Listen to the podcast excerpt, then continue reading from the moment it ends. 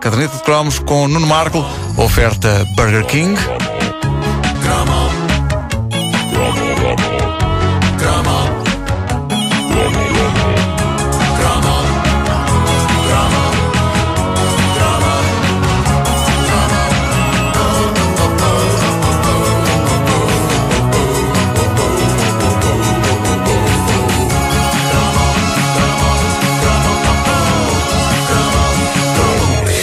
Quando há fenómenos eh, tão estranhos que somos levados a crer que, eh, pelo menos temporariamente, o mundo droga-se. Droga-se, assim, globalmente.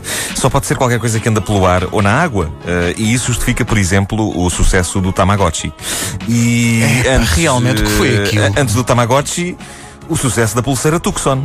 Lembram-se disto? É. De Tinha repente. As bolinhas na ponta, não era? É verdade. Essa, sim. Eh, Era uma de metal. Era, era, era. Anti-stress. Sim. O, o mítico António Sala, profissional da rádio com muito prezo e respeito, mesmo apesar de ele ter gravado canções como Onde estão os meus velhos amigos? Bom, eh, o mítico António Sala, eh, homem que apresentou durante décadas o programa Despertar na Renascença sem que nunca ninguém percebesse que ele estava com sono, ele eh, surgia nos nossos ecrãs a publicitar aquilo que ele definia como sendo uma bolseira contra a fadiga e o cansaço. A pronúncia radiofónica de Sala levou a que muito consumidor de erva, e não estou a falar de vacas, eh, achasse que ao dizer gansaço ele se referisse ao efeito da chamada ganza. Mas não, ele referia-se mesmo ao cansaço. Eh, e a cura para esses males e outros era de facto uma pulseira mais feia que uma noite de trovões, que dava pelo nome de pulseira Tucson.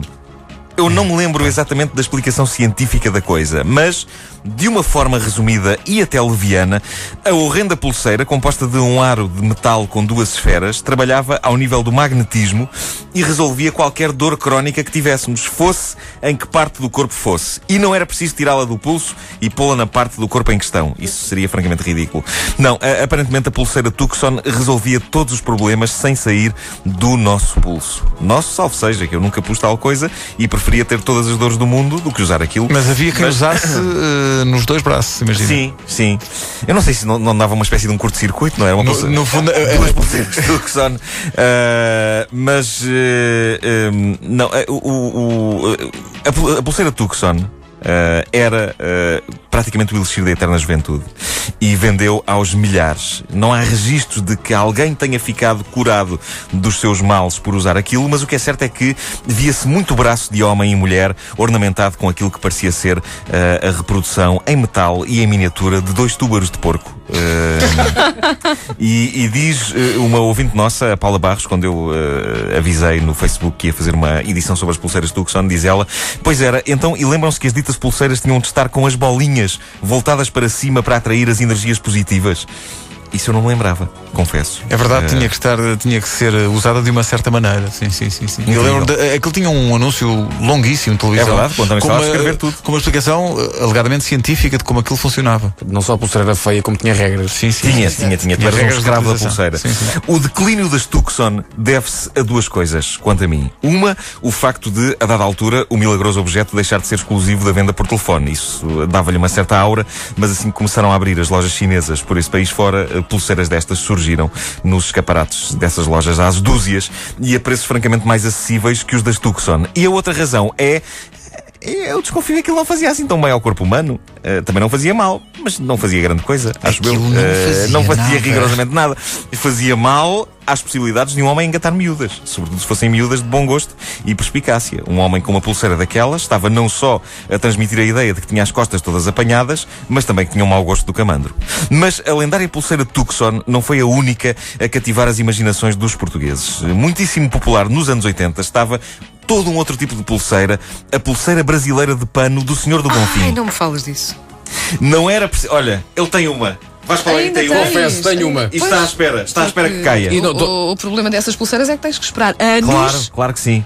Deixa-me só que isso perguntar. E há, e há outro Bem, problema que Deixa-me só é. perguntar aqui aos ouvintes da comercial que têm ou tiveram essas pulseiras de Nosso Senhor do Se, se os Bonfim, desejos realizaram. quantos deles é que viram todos os seus desejos realizados? Não, quantos eles é que se lembram dos desejos? Já não me lembro o que é que E não é só isso, Pedro. É que tu- há todo um ritual também. Tens que tirar Sim, ao sim, mar. sim, sim. Na Ah, sétima exato. onda. Não era, sétima não era preciso, onda. repare bem, não era preciso uma pulseira ao Brasil para ter uma destas pulseiras, porque elas estavam em todo lado. Houve uma invasão. E, e dizia-se então que as eh, pulseiras do Senhor do Bonfim realizavam desejos. No fundo, era para- uma espécie de versão esotérica da Tucson. Ah, exotérica esotérica e francamente mais barata e com uma abrangência muito maior.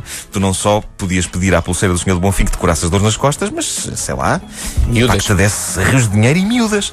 Ah, rezava a tradição que ah, devia-se deixar uma pulseira destas no pulso até ela se desfazer e cair naturalmente. Ah, algumas, como a do Vasco, dur- duram, duram que se fartam. E como eram de cores fortíssimas, uns verdes, lá está, verde fluorescente, bem não é? fluorescente. e uns cor-de-rosa potentíssimos, uma pessoa, sim senhor, que sabia que tinha garantido que iria encontrar o amor, mas daí até lá chegar, tinha de usar um pedaço de pano de uma cor que não iria dar com nada que tivesse no guarda-roupa. Eh, era irónico. Eh, u- uma senhora que pedisse à pulseira, por isso é que não consegues nada. Muito obrigado. O que é que essa pulseira já fez por ti, Vasco? Eh, Nada. Eu vou ali bater com a cabeça na parede, já bem, obrigado. Uma, uma senhora que pedisse à pulseira para encontrar o homem certo iria ter de ostentar um acessório que ficaria mal com qualquer toalete que fizesse para sair com o potencial candidato. Eh, É que ainda por cima, sendo eh, a pulseira feita de pano e demorando ainda algum tempo a cair, a tendência era para a pulseira ficar com um péssimo aspecto, Exato. deslavado e encardido. A tua ainda não está assim, Vasco. Mas para lá é Eh, caminho. para lá é Portanto, tão depressa os teus desejos não vão ser realizados. É. Para aquilo apodrecer e cair, só se uma pessoa passasse a vida com as mãos em água. Uh, boas notícias para as donas de casa, portanto. Uh, porque enquanto um vulgar ser humano tinha de esperar para aí 4 anos até que o diacho da pulseira se partisse, uma dona de casa, quanto mais árdua e dedicada, mais possibilidades tinha de ver o seu desejo realizado prontamente. E quanto mais abrasivo fosse o detergente que ela usasse, mais depressa penso que se cumpriria o seu sonho. Ao terceiro dia da pulseira, para já, já. O raio da pulseira demora tantas vezes, demora a cair tanto tempo que uma pessoa esquecia-se do desejo que tinha pedido. Eu acho que há pessoas que estão a ouvir este programa e que arranjaram a sua pulseira do Senhor do Bonfim nos anos 80 que ainda hoje a envergam.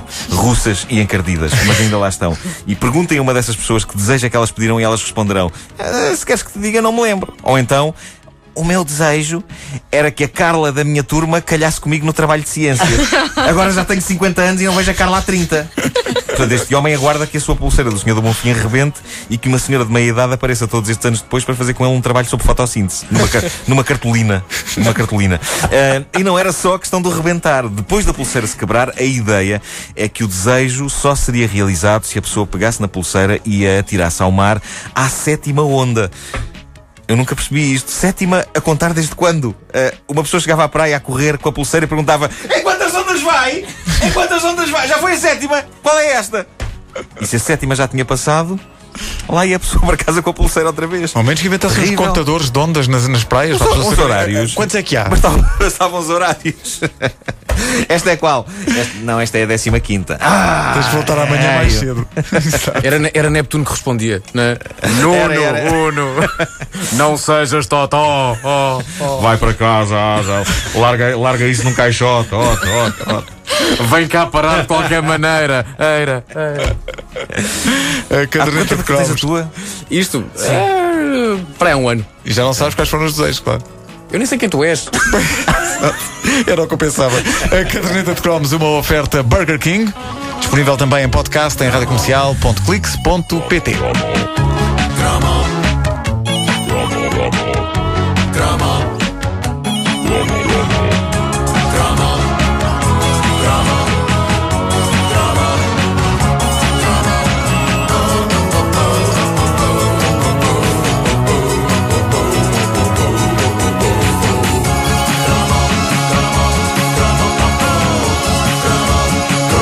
A nossa ouvinte Inês Vaz do Porto diz para o Nuno: Nuno, de 7 em 7 ondas há uma pausa. Ah, mas espera, isso é, isso é real? Era o que isso é a dizer. real? O Vasco estava-me a explicar isso. Portanto, a sétima onda isso. rebenta mais forte, não é? Não, não, não, então. não. Depois há uma pausa. As ondas rebentam em sequências de sete. Sim. Portanto, de sete em Como sete no surf. ondas, depois da sétima onda, há assim um período de Ah, não é? Quer dizer, a mais palhafatosa é a sétima, não é? Não, não, não, não, não. A sétima é a última e depois o mar descansa. Por isso é que o meu desejo não se O cumpriu. mar enrola na areia. E o Marco não sabe o que é que, o é há de fazer à pulseira.